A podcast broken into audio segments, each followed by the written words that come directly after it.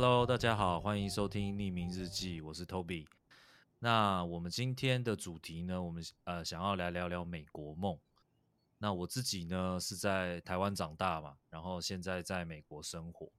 那我们这些呃离开家乡来到美国的人呢，呃，当初来的时候多多少少都存在着某种形式的美国梦。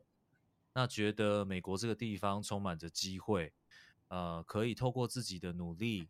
勇气、勤奋等等，迈向自己心目中的成功。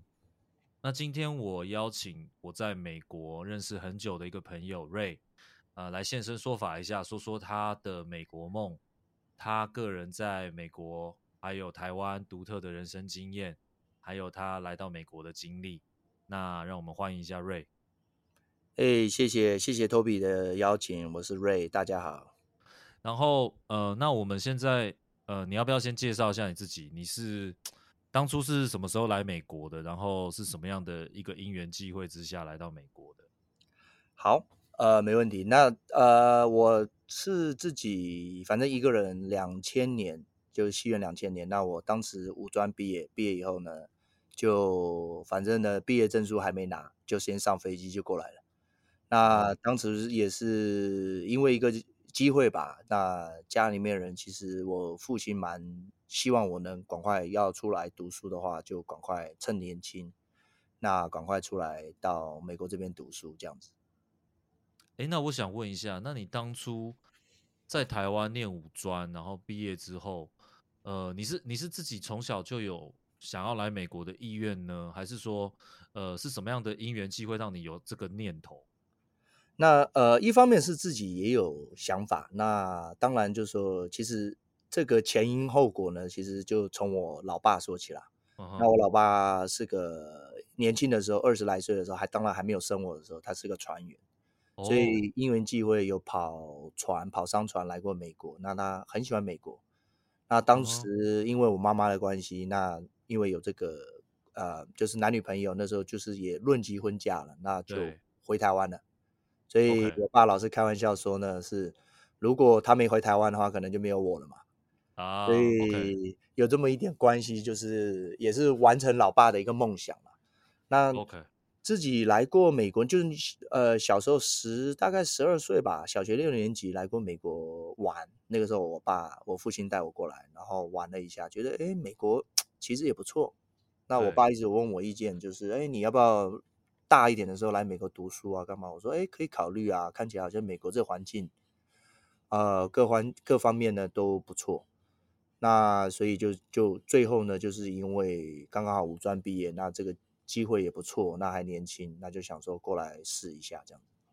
了解，哎，所以你是其实是某种程度上，你承载了你父亲的一个一个理想，就是。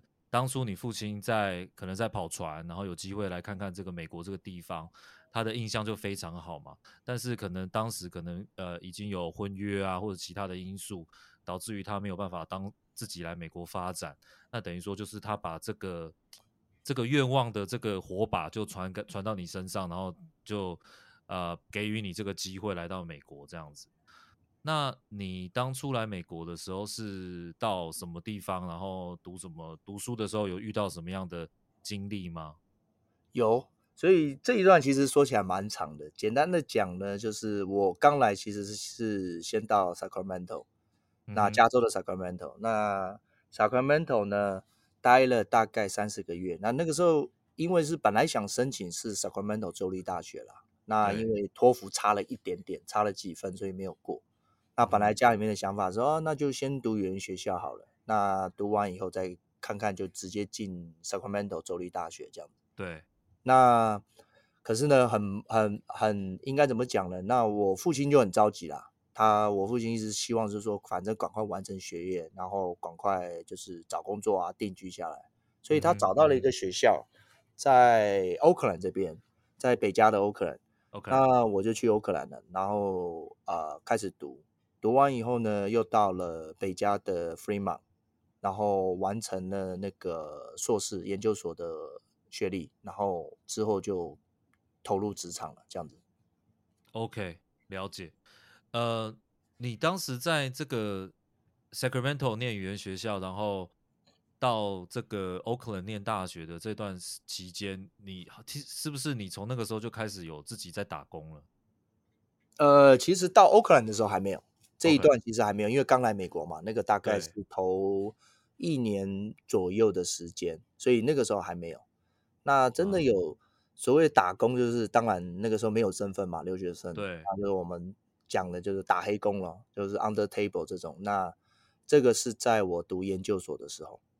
哦，哎，那你那你当初是怎么找到这样黑工的一些工作？所以说起来也也因缘际会，很好玩啦。那因为呃第一年是其实家里面经济环境还不错，那第二年就是有出一些状况，那家里面就希望说，哎，那你出来打个工赚一点生活费，那也就是学习一下独立。那我当时也没有太反对，对我想说，对啊，因为美国这开销确实也很大嘛。对。那到了 Fremont，我找了一个新的一个一个一个，就是等于就租人家的一个，不能算。房间呐、啊，其实那个第一个租的房子蛮惨的，因为很便宜，我记得好像是我还记得很清楚是三百八十块一个月，可是他那个是车房旁边隔间，哦，所以环境其实不太好。那我就是很简单，它因为便宜，三百八，然后离学校也够近，这样子。车房就是车库嘛？车库，车库，对对对，就车库隔出来的一个小、哦、小隔间，这个根本连不是房间。啊、那可是就是说这个，因为屋主是个。这个这个是一个台湾来的一个女房东，uh-huh. 那她也当然我没有跟她聊那么多，那她可能可以体会说啊，台湾来的留学生不容易，那我就跟她随口顺口提了一下，我说哎，那个呃，我想找份工，可是我没有身份，这个东西有没有办法？她就想了想，想了一想，她说哎，有有有有有，她说那不然这样好了，她说呃呃，我请你吃个饭，我们到一个 buffet 的一个餐厅。那就这样去了，去了呢，他就反正他也很很直接啦，他就直接叫老板，他说：“哎，老板过来那个问一下，你有没有要请人？”我说：“我那时候还很菜啦，说实话，一直很怕。”那个时候是几岁的时候？那个时候是二十二岁左右。OK，所以很怕，因为第一次，然后又一个人来，对没有朋友，什么都没有，因为没有家人，没有朋友，然后就想说 这样问会不会不太好？嗯，结果好死不死呢，这个老板一个广东老板，对，他就说：“哎，我要请啊，我要请那个打杂的啊，收收碗盘的啊。”我说：“好啊，好啊，好啊。”他说：“那你什么什么多少钱什么的？钱我具具体的数字我是有点忘了。”他说：“可以啊，可以啊。”他说：“就明天来吧。”然后这样，他就等于说算是我这个女房东帮我找到了第一份工。哦，哎，真的蛮酷的。哎，那我再问一下，就是你刚刚说你。你在念研究所的时候，就是一开始当然来美国，就是我相信家里一定是有有准备这一笔费用来当做，就是你这个可能经济上的需要，在美国可以用嘛。但是可能就是家里后来可能出了一点状况。那你在出状况的时候，你当时的想法是怎么样？就是说，OK，我要把这个学位读完，我撑下去，我继续完成我的美国梦，还是说当初其实？有一点点想说啊，要不要回台湾算了？这样，呃，其实我从我我自己出来，嗯，美国的时候，我就跟我自己讲，反正我就是无论如何一定要下定一个决心，要坚持说我，我我跟我自己讲，那个时候就是不拿到身份的，我也就不回去了。这个是你来美国之前就已经有这样的，我就已经有这个想法了，所以当时来就已经。哦其实有已经有有一点心理准备，就是说这条路估计不是太好走，可能要吃点苦，要吃点苦。可是有、嗯、呃，可是我跟我自己讲，一定要走下去，因为我觉得就是台湾，就是说不能说不好，台湾就是小，然后挤，然后就空气污染的各方面，可能环境我觉得就是没有像美国，然后加上反正台湾的文化应酬啊，我特别其实我个人是特别不喜欢应应酬啊。这种东西，嗯嗯，我看我爸小时候就是也是啊，做生意啊，应酬啊，每天喝的，就是说都、嗯、都都都很醉啊，这样子，然后到第二天、嗯、啊，做完工作又去应酬，所以不太不太想说再去重复这个，所以那个时候来就是啊，反正就是无论如何，就是再辛苦都要撑下去。了解了解，所以所以那个时候后来就呃，因为这个房东太太的介绍嘛，然后就开始。开始工作了，然后你就是，呃，做这一份工作就做到你完成你的学业了吗？没有，其实中间有换了很多工啦。Uh -huh. 那这第一份大概做了呃三四个月，因为很辛苦，oh. 因为其实蛮累的。其实就说二十出头，对，而且在说实话，是我在台湾基本上没有打过工了。那个时候、uh -huh. 读书的那段时间，其实都是家里面就是给什么啊、呃、零用钱啊什么的。其实我来美国之前是完全没有做过工的。而且而且你也都是在都是住在家里嘛，就是你从小都是在在家乡那边读书啊，对，一直到五专毕业。是是，所以就是突然突然到了一个那个未未知的地方，然后啊、呃、自己找房子，自己自己要打理生活的一切，然后呃家中出了状况，又要好好赶快找一个收入的来源，这样子。对对对对，没错。所以中间其实做了很多工，什么录影、啊、录影带的出租店啊，呃装修那种打杂，就是帮人家。啊、呃，盖房子在里面，有的时候啊、呃，打打杂、跑跑腿啊，什么捡捡垃圾，反正什么都要做了。然后中间反正啊、呃，餐馆是算起来是第一份啦。那后，后来反正陆陆续续什么呃，材料行就是建筑材料行的销售人员也做过啊。然后最后当然就是之后读完书，呃，还跑过去夏威夷。当导游，哦，OK，对，OK，对你，你刚刚也讲，呃，讲到就是说你在录影带店打工嘛，然后我记得你也是因为在录影带店认识的一些朋友，然后也辗转认识到你现在的太太。对，对，没错，就是我跟我太太的基本上的缘分，就是我有一个，也是我我们当时录影带店隔壁有一个小餐馆，也是一个台湾人开的一个小餐馆。对，那有一个新加坡来的一个年轻人吧，对，那他呢就每天反正呢，因为他也是刚刚好跟我一样，也是没有身份，然后也是呃读书读到一半，然后家里面出了一些状况，所以也是就是等于有点被逼的，也是要出来打工，自己想办法。也是也是黑工就对了，也是黑工，对对对对，哦、也是黑工，okay. 对，可是他是新加坡过来的。所以也是一样，就是嗯，没有办法，一样，就是反正新加坡来这也也也美国基本上不承认嘛。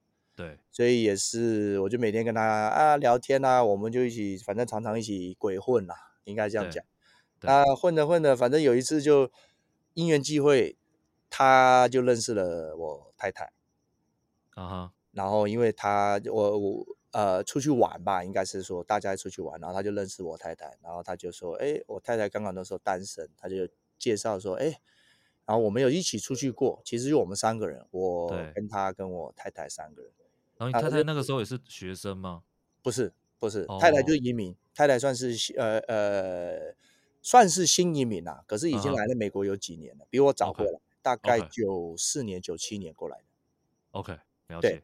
对，然后他已经当当然就是家家属移民过来的，所以他是有身份，uh. 然后就在打工，uh. 然后呃，反正就介绍。那我还记得，反正这个蛮好玩的是，第一次我那个朋友，新加坡朋友介绍我太太给我的时候呢，他说：“哎，那个呃，我太太叫 Vivian，他说：哎，Vivian，那个 Ray 可以考虑一下，你看多好，高大威猛，又单纯，又又又什么的。”对，然后我太太就一句。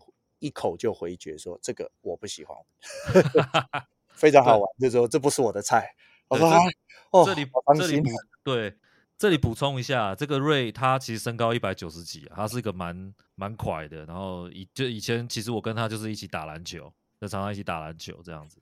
所以他你是蛮高大的嘛，哈。对对对，所以我就说这个这这到现在我都还是跟我老婆开玩笑说，我说哎，这个缘分这个东西实在是不太好讲。”当初我说你看不上我，结果最后你就是跟我走在一起。我说这个也是一走下来，而且今年我们其实已经结婚第十七年了。哇，所以快要奔奔二十年了，所以再过几年，所以这个就很奇妙啦，只能说很奇妙。这个很多东西是应该是冥冥中注定的吧？是是是，对对对对。那所以说，等于说当时在呃录影带店打工，然后多少多少开始认识一些当地的朋友，然后也认识了现在的太太。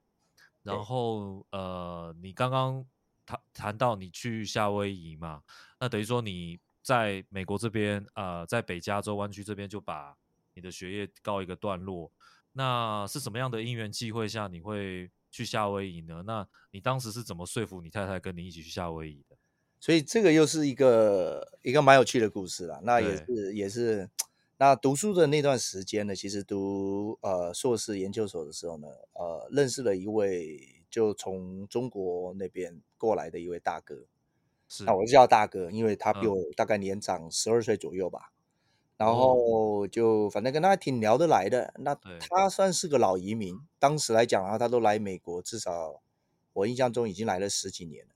那个时候大概两千零三年的时候，他已经来了十几二十年，所以他来了很久。那他也来读书，为什么呢？他说就是以自己圆自己一个梦吧。他说一直想拿个 硕士文凭，觉得说自己在国内也是大学毕业，那希望说啊读个书，反正他也不是为了找工作，也不是干嘛，就单纯就是为了一个兴趣了。对，所以他就来读，然后我们就结识。然后认识了以后呢，嗯、那那这个过程之中，当然我有时候有一些经济上面的困难，我都有跟他讲，我说哎，呃，不晓得方不方便，可以可以可以周转一下这样子。那他都很慷慨的说，哎，没问题啊，小老弟可以啊，你你拿去用吧。哦、所以一直对他有个蛮感激的心啊。其实到现在都还是会想起他，这个也算是我来美国的一个很重要的一个贵人。哎，真的哎，真的哎，对，这个这个太重要了。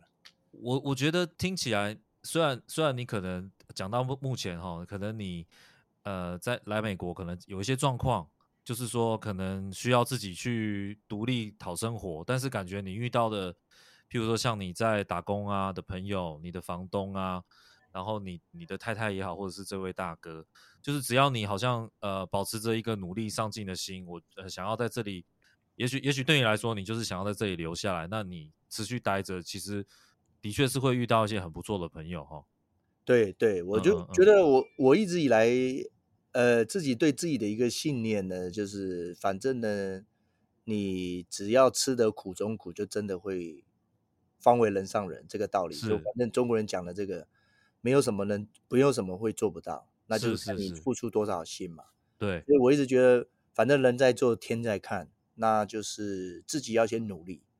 对，那老天爷就是到了一个时间点，就会给你一个机会，所以我就觉得说，一路其实来了二十多年，对，就反正中间其实曲折蛮多的啦，那、嗯、走了很多就是很辛苦的弯路啊也好，或者是很辛苦的一些路，可是就是说自己，我觉得就是说自己要一定要自己把自己的信念要坚定下来，就你的目标要明确啦，是就是说，比如说我当时的目标就是我要拿到身份，我要留在美国，我要有家庭。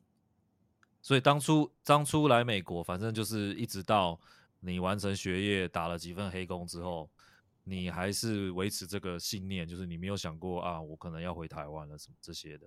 对对对，基本上那个时候一直以来就是我的目标，从我我我我我印象中就是从我踏入美国的第一天开始，就是反正我就是要在美国留下来，不管用任何方法要留下来。OK，好。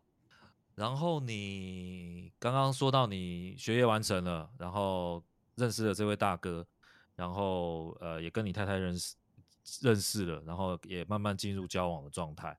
那你们是怎么下定决心要离开加州，然后去夏威夷的？因为这应该是你又是第一次的在美国，然后又要等于说是一个大搬家嘛。我们知道夏威夷其实是个外岛，他从呃旧金山坐飞机过去都要六个小时嘛。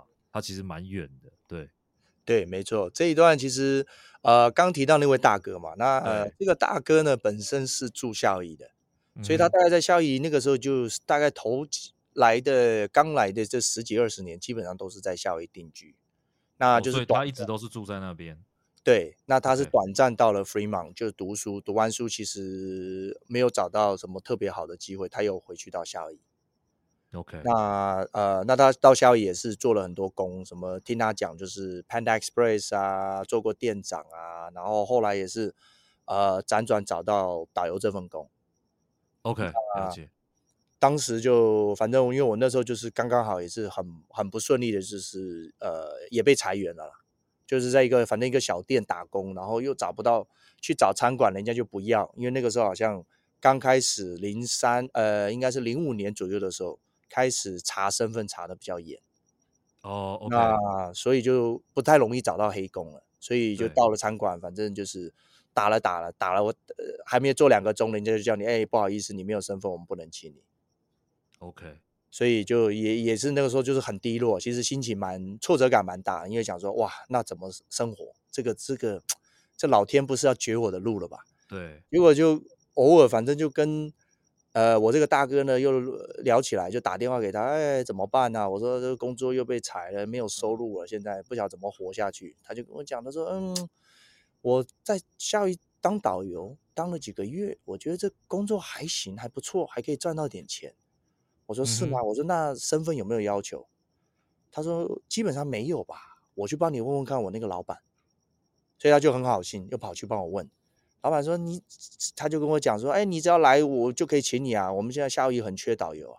哦，我说哎，好啊好啊。我说那就试试看呗。我说反正这种东西是怎么讲，反正我也我也没有工，我当时也没有收入，我也担心这这明天的的日子要怎么过。对。所以我就跟我、嗯、当时还不是我太太啦，啊、呃，我的女朋友，那我老婆这个呃 Vivian 就跟她讨论，哎，怎么样，有没有兴趣啊？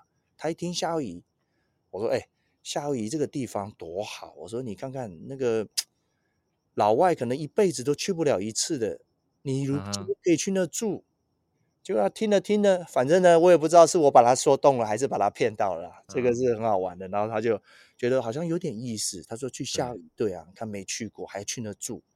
他就说好，那呃呃呃呃去吧。所以他就也下定决心说，哎，跟我一起去。所以我们两个就就反正打包好。对，那时候我还记得是呃，其实很多东西还没有带不走嘛，带不了太多，只能带一些衣物啊什么的。然后其他其实就是在。Fremont 那边租了一个 public storage，先把东西丢进去，先走再说。对，OK，所以就这样过去了就展开了导游的人生了。哇、wow，对，我我这边解释一下，就是 public storage，就是在美国其实很多那种，你可以去租一个空间呐、啊，把你家里太多的东西放在那里，或者是像瑞这种情况，就是他要搬家嘛，他可能有些家具他也搬不过去，他就先放在那边，就这个是美国这边很常见的一种。呃，仓储的方式啊，对，没错，没错，嗯嗯哼，哦，所以你那个时候就这样，就就反正就是带着当时的女友，她也愿意跟着你，然后就飞到了这个夏威夷，然后就开始从事导导游的工作嘛，对不对？对对对，是。OK OK，那那你那在在夏威夷做导游做了多久？呃，大概前前后后差不多四年的时间吧。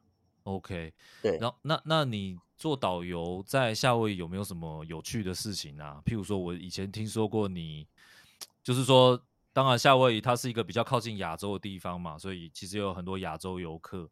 然后你当时也是呃少数几个有拥有这个呃小小巴士的那个执照嘛，所以你就有机会可以呃带着这些团进团出的这些游客啊去四处玩嘛。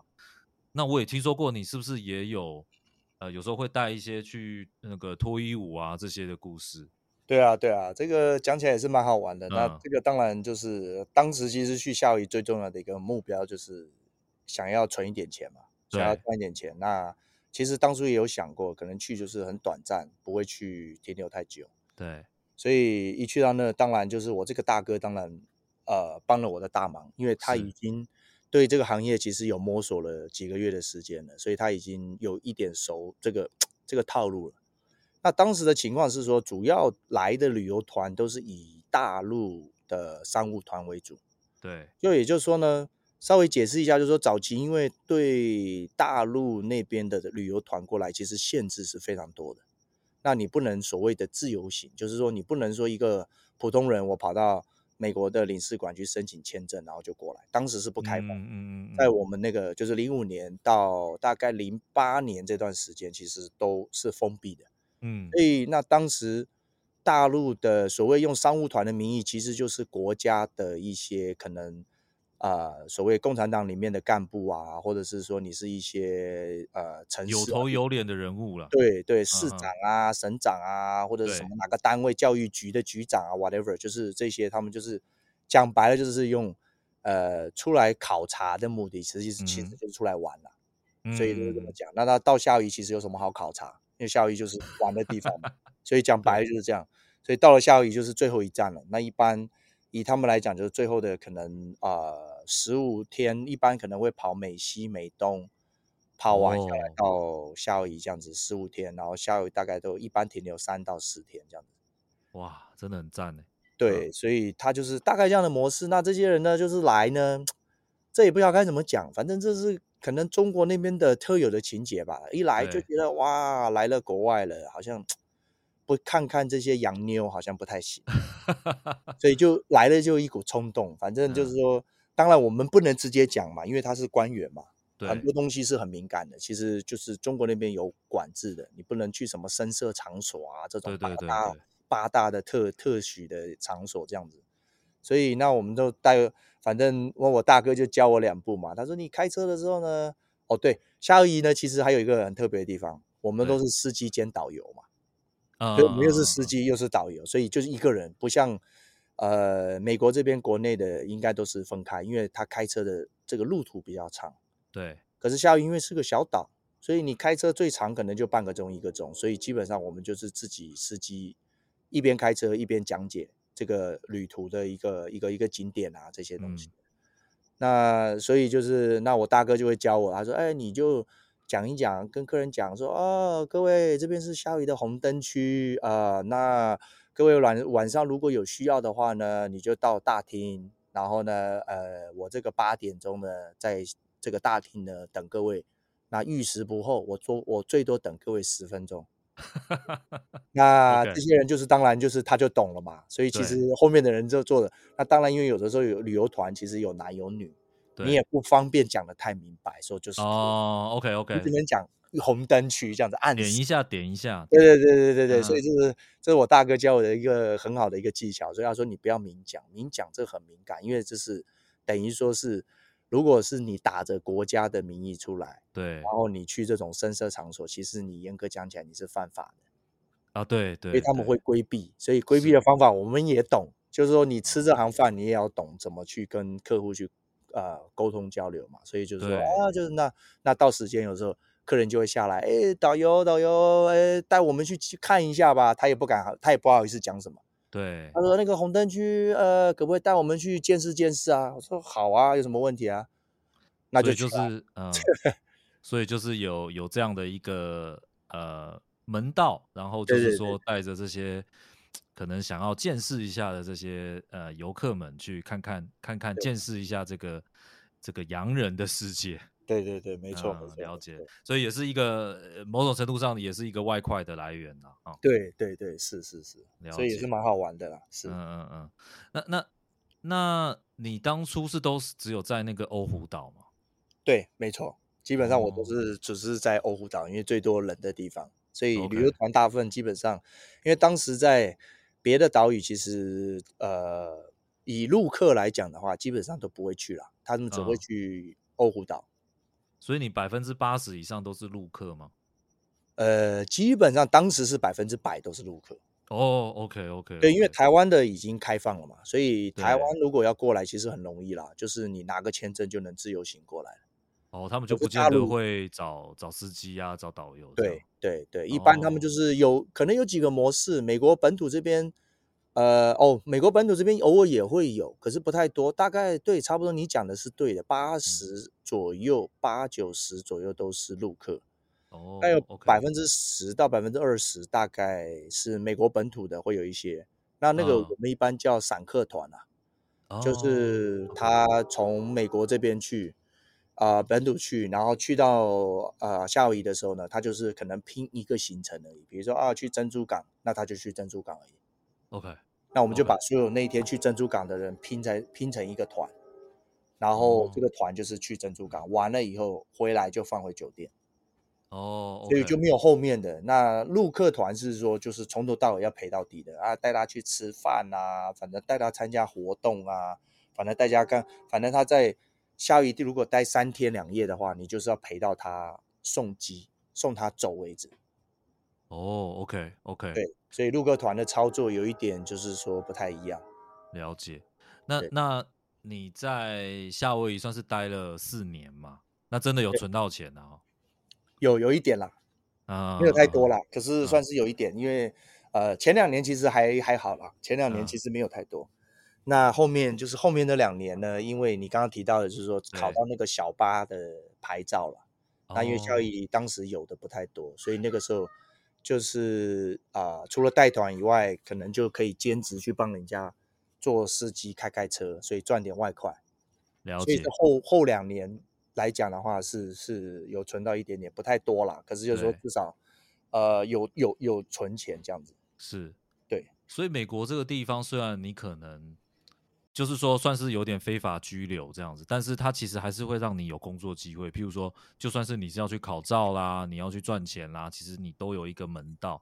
那你在当黑工的这几年来啊，那你会觉得你有遭受到不公平的对待吗？当然，那个政府有一段时间查的比较严，它是比较，就说这个也不是雇主能够能能够愿意的嘛。那的确，他查的比较严，他只能让你做有限的时间。但除此之外，你觉得当黑工有没有什么不公平的事情，或者是其实你觉得，哎，其实这个机会还是蛮均等的。其实就是说看怎么想，因为对会用黑工的，其实老板们呢，其实就是一定会这个打算，比如说他给你的薪酬相对是比较低的。啊、嗯，第二个就是说你不会有对应的所谓美国政府规定的一些福利嘛，啊、嗯，所以他才愿意说去用你。去等于说他要承担一个风险，是如果被查到了，他可能会被罚钱，嗯的这个风险，所以、嗯、呃，那当然就是说还是黑工的机会还是很多。说实话，因为还是很多餐馆，比如说餐馆来讲的话，一个例子的话，那他没办法负担，比如说我可能需要五个工人，呃呃八个工人，可是我实际上五个八个，如果我是正规请的话，第一个薪酬一定比较高，因为要扣税嘛。对，扣税的问题，有税的问题。第二个就是说，你福利也要承担对应的。所以有的时候，这个黑工其实在美国一直存在的一个一个点，就是因为说有一些老板没有办法去承担，因为他可能刚开始一个小餐馆，他可能需要临时一个帮手，那这个帮手他没办法给他太高的薪水，他也没办法给他福利。嗯哼，那他如果去找一般的人，可能人家就不来了，因为觉得你又没有福利，又没有这个，没有那个，钱又不高。嗯，所以就变成说变相了，你呃，黑工一直以来在美国其实都会有一个市场在。是啊，是啊，这个这个我也同意，就是说，呃，虽然很多人说这个这个非法劳工很多嘛，但是某种程度上它也反映了市场的一个需求的存在嘛，就是有有供有需求才会有供应嘛，对啊，我觉得还是这个供需的道理是是是一样的。OK。然后那那我们现在到了那个夏威夷嘛，等于说夏威夷四年过后了，你导游应该也做得很习惯了，然后也考到照了。那又是什么原因让你又想要回到加州呢？当初是什么样的一个因缘机会？因为当时其实呃，我的我的年纪我想一下是二十六岁左右了。啊、uh okay. 呃，诶，不对，还是非常年轻啊。二十九了，差不多快三十岁了嘛。嗯，那我自己也跟我自己讲，其实三十岁其实对很多人来讲就是一个关卡了嘛。对，如果三十岁还没有开始一个，就是说工作上面或者是事业上没有一个起步的话，其实后面就会很很辛苦，因为等到你说到三十五、四十，你的可能年纪也大了，体力也没那么好了。对，所以那时候就是也是跟我，那当时已经跟我太太结婚了，那我就跟我太太讲，我说你。觉得怎么样？我说，夏威夷看起来就是钱当然赚得到，可是也赚不了什么大钱。对，啊、就是是不是，是不是不是你真正最后想要想要的一个 career？对对，就实际上就是说就就这样嘛。那当时其实去夏威夷有一点半逼不得已嘛，因为为了生活，其实就做了这个决定。对，那现在想想，后来生活有慢慢稳定比较好了。那从头到尾又又重新。来想一下这个人生，因为还还毕竟还很长的路要走，嗯，所以跟太太讨论过以后，那我就说要不要，那么就是回洛杉矶。那当初想说回来洛杉矶这边呢的考量，是因为我有一些啊，我我我太太那边有一些哥哥在这边，有些亲戚。那当时爸爸妈妈都在这，哦，所以才想说，那不然就是去洛杉矶闯一闯，因为毕竟大城市机会多，我们应该。趁着我们年轻，应该还可以闯出一片天。了解，所以你当初跟你太太认识的时候是在北加州，在所谓的旧金山的湾区。然后一起到就那个夏威夷闯荡了几年，现在要即将要来到人生的第三个地方，就是洛杉矶地区就对了。对对对，没错没错。OK OK，所以那个时候也是就等于说就是跟在夏威夷又是跟大家呃就是告别，然后跟你的大哥告别，然后也是把东西全部又重新来一遍，把东西都清掉，然后就是又坐一趟飞机回到南加州这样子。对对，没错。那那个时候其实讲起来一个插话，就是说零九年我离开的时候，那零九年是。呃，我第一次回台湾，就是来美国九年，我才回过一次台湾。哇因为呃，就是说那个经济能力上没有太好嘛，所以就不敢动。那也我也不想，我的性格，我我我自己也觉得说，这种东西如果要回去，就要靠自己的力量，不要跟，就我不想跟我父亲那边拿钱啊。对，当然我父亲有一直问我说，哎，要不要回来啊？你真的在美国混不下去就回来？那我说不要，我说反正我就是混不下去，我要想办法混下去。就坚持住这口气就对了。对，是是是，对，对。哦，所以那个时候在从夏威夷回来加州之前，就是回回了一趟台湾。那回了很久吗？大概台湾一个月，然后也有去我老婆的，就是她是本身是海南海南岛人，所以也有回海南岛大概一个月左右。等于说充好电了啦，就。对，迎接下一个挑战，对，就是迎接下一个挑战。嗯、那时候想说，啊，好不容易真的是可以回来，就是回去一趟，然后，对，其实也就是那也是我父亲第一次见我老婆了，因为其实我们结婚的时候，当时比较匆忙，哦、所以没有没有摆什么酒，那就是那个时候零九、嗯、年的时候回去中国的时候，有跟他们家里面那边的，其实就是有摆一个酒，意思意思这样。那台湾就是有点赶。所以就台湾其实没有特别的去做婚礼这个东西，那就是基本上让我爸看一下我老婆这样子，那、嗯、我也去见一下我了。其实我之前已经，我零七年其实就已经有见过我我所谓的我老婆的爸爸啦。嗯，那那边的人其实我有回来过洛杉矶一趟，短暂的时间，然后有见过这样子。哦，OK，那所以你们是算是在夏威夷登记结婚的？对，没错。对对啊，很多很多人就是譬如说台湾人也好，或者其他人，还要特地去安排一场夏威夷的婚礼。但是其实你们当时就是在夏威夷注册，这是很多人要花钱才做得到的事情。对，但是当时就是蛮梦幻的。对，其实当时就是纯登记而已啦，我们也没有特别的摆婚礼。那、嗯、那因为经济上不是这么宽裕嘛。了解，那也没办法说真的说啊，就是就是自自己几个比较好的一些朋友这样子，就是导游同事们啊，这些可能就出来就是简单的吃餐饭，就意思意思而已。但我觉得很赞啊，对啊，听起来还是很赞。其实就是说一一直以来，其实对我老婆是有个愧疚了。我觉得女孩子嫁出去嘛，一辈子一次。是啊，这个没摆婚礼，所以后来为什么回回到她家乡的时候，其实是摆了一下，就是、uh, 其实为了她而摆了。那我觉得说这也应该啦，因为多少补偿一下，对，应该的，对对对，是是是是，了解。OK，那回到了就是在台湾，在海南岛，就是充完电，那就开始到了南加州。那南加州又是一个重新开始的旅程。那你是？等于说又是到那边就又从头开始找工作，对，对哦，OK。然后听说你在南加州也是找了不少工作嘛？等于说我跟你的认识是在二零一六年嘛，我们是同事。但是你那个时候来加州是二零零九还是二零一零？零九，零九，对。所以所以这七年之间你也是做了不少各式各样的工作。对，其实就是说刚来一定是不顺利嘛，嗯、那做了一些工。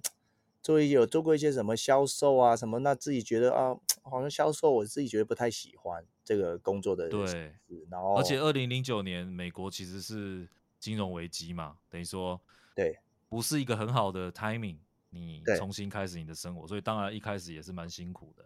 对对，所以就是说、嗯、这这段当然就是做过销售，做过什么，然后后来反正找了一个小公司去待的，就是也是打杂，反正薪水其实是很低啦。对，那想说啊，先因为那时候还没有小孩，所以想说啊，那先过日子还是要过。撑一下。对对对对，就吃饭还是要吃，那对，租房子还是要租嘛，所以日子还是要过嘛，所以就也就这样先做的。那到二零一二年，其实才是一个比较大的一个转折点了。对，那二零一二年就是刚刚好进了，就是我们现在当初认识 Toby，我们做的这个所谓安防监控的这个这个摄影机这个相关的行业，所以对。到了一个老美公司，那做技术支持这个工作。那接接电话啊，回答客户这些技术上的问题，就开始累积安防方面的专业了。对对，所以也是在那个啊、呃、美国人的公司，其实就是我第一份工嘛。那真真正的比较算是第一份工的工了。那开始了以后，就是做了大概四年，所以四年之后，也就一六年的时候呢，就跟 Toby 在是相遇了，美国的这边。了解，对对对。你刚刚说你从等于说零九年回来加美国加州，然后开始一直做到一二年嘛，然后呃中间可能有一些呃等于说找试着在找自己适合的工作，然后我记得你之前有提过，就是在这个阶段其实你呃有开始就是呃把你爸爸接过来，等于说爸爸也来加州生活看看这样子，但是其实我记在节目一开始有讲到，就是你的。你的这个美国的这个梦，其实某种程度上承继着你父亲当初对美国的一个憧憬嘛。那他，你觉得你父亲到时候到了你在这边已经等于说自力更生了，然后有机会来到加州了，那他他对美国跟他之前原本的这个梦想有没有什么差异？你觉得？其实应该怎么讲呢？这个。因为他来的时间点大概是落在一零年那个时候，一零一一年那个印象中是大概那段时间来的。那其实那段时间是我跟我老婆还算是在起步的阶段嘛。对对对，还在努力当中。对，还在努力当中。那就是住了一个很小的 apartment，那在在 Alhambra 那边，嗯，所以生活并不是。不，并不是这么好，因为刚起步，也就是希望说，可能也是回来会辛苦一段时间，然后慢慢可能才会上轨道。然后你跟你太太都在上班嘛？对，然后那时候刚好父亲来，那又没有办法陪他，又没办法干嘛的，那就基本上，那他自己来了一段时间，觉得好像也有点不太习惯。对，因为我们也没办法，真的是说花时间去陪他干嘛的，到到处走走啊干嘛，因为都要上班，也很忙。那放假的时候，有时候就是难得有放假，也想多休息休息。嗯，啊，所以就是说他他来了，就是短暂待了几个月吧，大概就后来就回去了。嗯嗯嗯，对，可是就是一直想回来，那中间反正就是很多状况啦。那那我们就觉得说，哦，那时候刚开始有小孩了啊，又又换地方了，又干嘛了，所以很多状况，所以其实就就就其实他后来也没有过来。那都是我没有回去过台湾几次。嗯哼，对对对对对，我觉得听你讲这个，我也觉得很有趣啊。就是说，当当然，这个这个梦想的成绩是一件很棒的事情。就是你不管怎么样，呃，你你就是靠你自己的能力去留下来，在这边站稳脚步。但是有的时候，的确，呃，也许你对美国永远都是一种憧憬，或是都是一种想象。但实际美国的生活跟台湾人对美国的想象其实好像是不太一样的嘛，就是呃方方面面都不太一样了。对，这这个是我的一个感想了。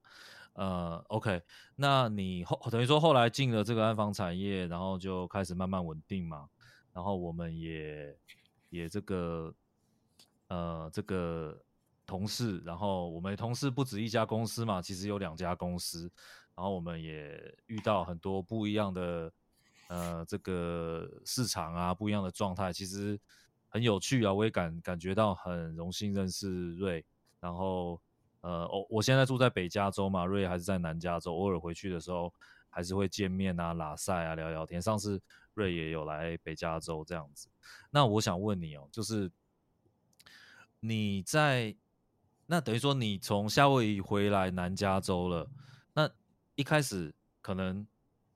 刚生小孩，工作也不是那么稳定哦，不见得找到自己很喜欢的。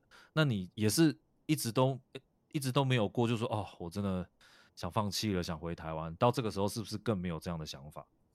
对，其实后来生了我第一个女儿的时候是呃，那个时候是一三年的时候，其实当然就因为从头到尾也就是始终如一吧。我觉得，因为来从我来第一天，像我讲的，其实我就是很坚定要留在美国嘛，从来没有犹豫过，也没有犹豫过。对啊，说实话，这个真的很厉害。